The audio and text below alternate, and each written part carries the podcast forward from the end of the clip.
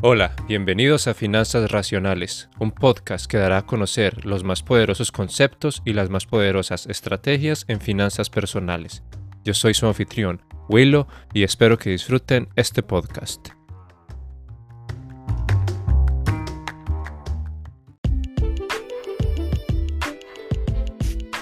Bienvenidos al episodio número 4 de Finanzas Racionales.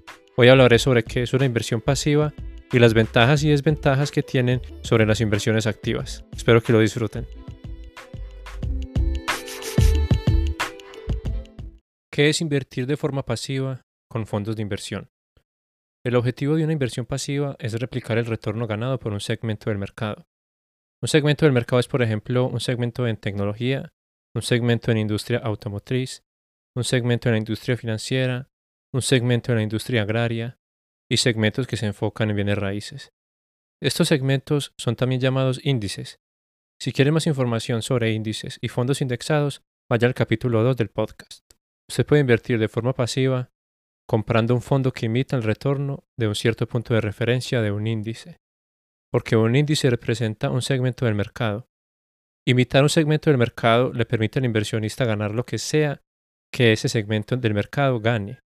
En contraste, una administración activa lo que busca es ganarle al punto de referencia de un segmento del mercado, intentando seleccionar las inversiones que puedan dar mejores resultados.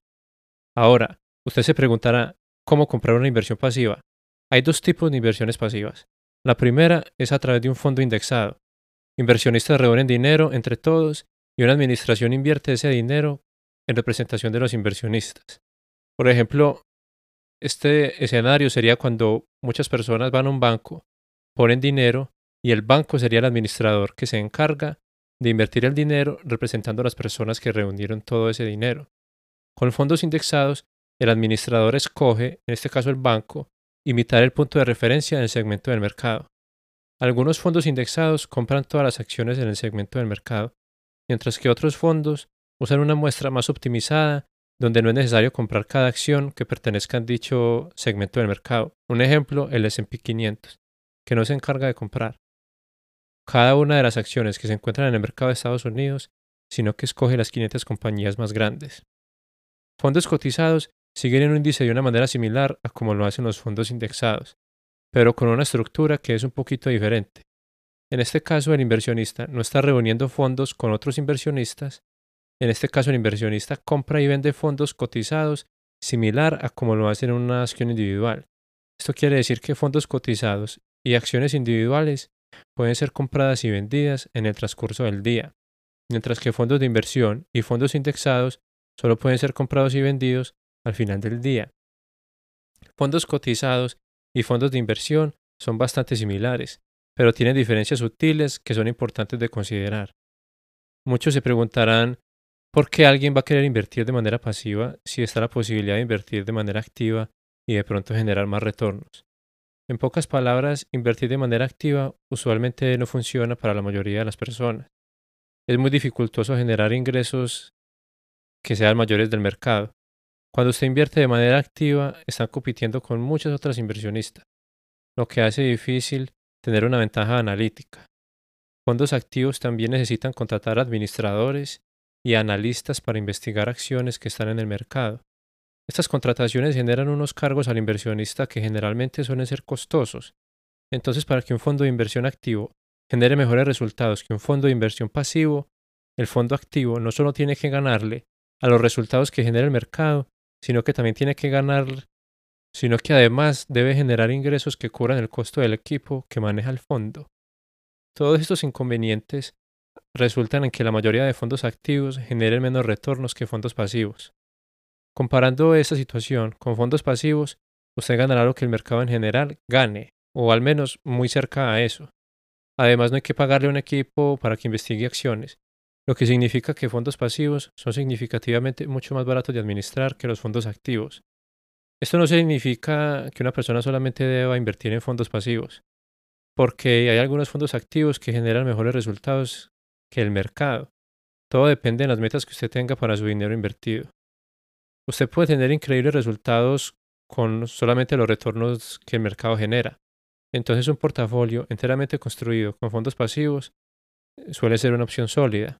Pero si usted disfruta del vértigo de de pronto ganar en los retornos del mercado, entonces es importante que considere fondos activos y fondos pasivos en la mezcla de su portafolio. Fondos activos a bajo costo a veces mantienen mejores resultados que algunos segmentos del mercado.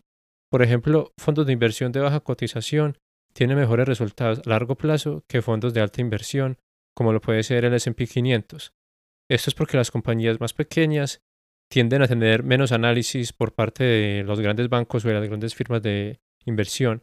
Entonces, cuando tienen menos análisis, puede que estén más ineficientemente apreciados, lo que hace que el precio en el que están actualmente cotizados sea un precio más bajo de lo que realmente valgan todas las compañías que están en ese fondo. Entonces, esa ineficiencia es lo que genera más espacio para futuras ganancias. Una pregunta importante que todo inversionista se debe hacer es el impacto que las inversiones pueden generar cuando alguien va a pagar los impuestos. Entonces, impuestos hacen más atractivos a los fondos pasivos que a los fondos activos. Esto es porque usted terminará pagando menos impuestos si invierte en fondos pasivos. En cuentas que usted no tenga ventajas sobre impuestos como pueden ser las cuentas de retiro, usted va a querer invertir en fondos que sean pasivos, especialmente en fondos cotizados. Ellos son eficientes cuando se trata de impuestos por dos razones. La primera es que ambos fondos cotizados y fondos indexados hacen transacciones infrecuentemente, mientras que fondos activos compran y venden acciones basados en los méritos y rendimiento de cada una de esas acciones, lo que hace al inversionista incurrir en impuestos sobre ganancias de capital cuando las acciones que se venden generan una ganancia. La segunda razón es la estructura de los fondos cotizados. Esta estructura reprime el pago de impuestos sobre ganancias en el capital, y esto es un peso en impuestos que puede ser costoso cuando se trata de fondos indexados o fondos activos al momento de una persona pagar los impuestos cada año. Pero no todo es color de rosa cuando uno invierte pasivamente. Usted probablemente asumirá que una inversión pasiva equivaldrá a una inversión segura, pero incluso una inversión pasiva puede generar rendimientos mediocres.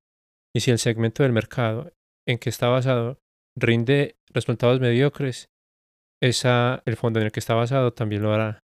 Además, algunos puntos de referencia están muy concentrados en algunas pocas acciones. Por ejemplo, el SP 500 contiene las 500 compañías más grandes de Estados Unidos, lo que lo hará pensar que usted está en posesión de fracciones minúsculas de cada una de esas empresas. Pero una investigación que fue hecha en el mes de agosto del año 2019 concluyó que por cada 100 dólares que usted invierta, más del 20% van hacia las 10 empresas más grandes lo que hace que el SP 500 en realidad no sea un fondo de inversión que esté muy, muy diversificado. Esto no es para decir que fondos pasivos no son una buena opción, pero usted va a querer considerar su tolerancia al riesgo cuando las compre, y también cómo esos fondos se adaptan dentro del contexto que usted tiene en su portafolio. En conclusión, para la mayoría de inversionistas es mejor tener la mayoría de su portafolio en fondos pasivos, porque son más baratos y además son más efectivos al momento de pagar impuestos sobre las ganancias adquiridas. Y es verdad que hay algunos fondos activos que sobre algunos periodos de tiempo han generado mejores retornos que fondos pasivos, pero esos fondos son muy escasos y es muy difícil saber qué fondo va a ser el que genere esos mejores ingresos. Además, cualquier fondo activo que se compare con un fondo pasivo sobre un tiempo de mayor de 10 años muestra que los fondos activos siempre generan un peor rendimiento. También es importante recalcar que aunque los fondos pasivos son mucho más seguros que fondos activos, fondos pasivos también tienen la posibilidad de generar pérdidas. Por eso es importante diversificar incluso entre fondos. Por ejemplo, si usted ya es dueño del SP 500, es bueno que también invierta en un fondo que sea lo más diferente posible al SP 500, como lo puede ser un fondo de capitalización baja. Estos fondos se encargan de invertir en empresas pequeñas o que están valoradas por debajo del precio en el que deberían estar. O si no quiere complicar su vida comprando muchos fondos, puede comprar un fondo que emite la totalidad del mercado de valores, como lo puede ser el BTSX de Vanguard, que se encarga de comprar acciones de cada una de las empresas que están en el mercado de valores de Estados Unidos. De esta manera, usted puede invertir en la totalidad de empresas y no solo en las 500 más grandes como si lo hace el S&P 500. Este episodio está basado en el artículo What is Passive Investing, hecho por Michael Schramm, publicado en morningstar.com. El link del artículo será publicado en la descripción del episodio. Eso fue todo por hoy en este episodio. Si te gustó el episodio, compártelo. Deja una reseña del podcast en la plataforma en la que lo estás escuchando. Síganos en Instagram como Finanzas Racionales. Desde Finanzas Racionales, este fue su anfitrión, Willow. Chao.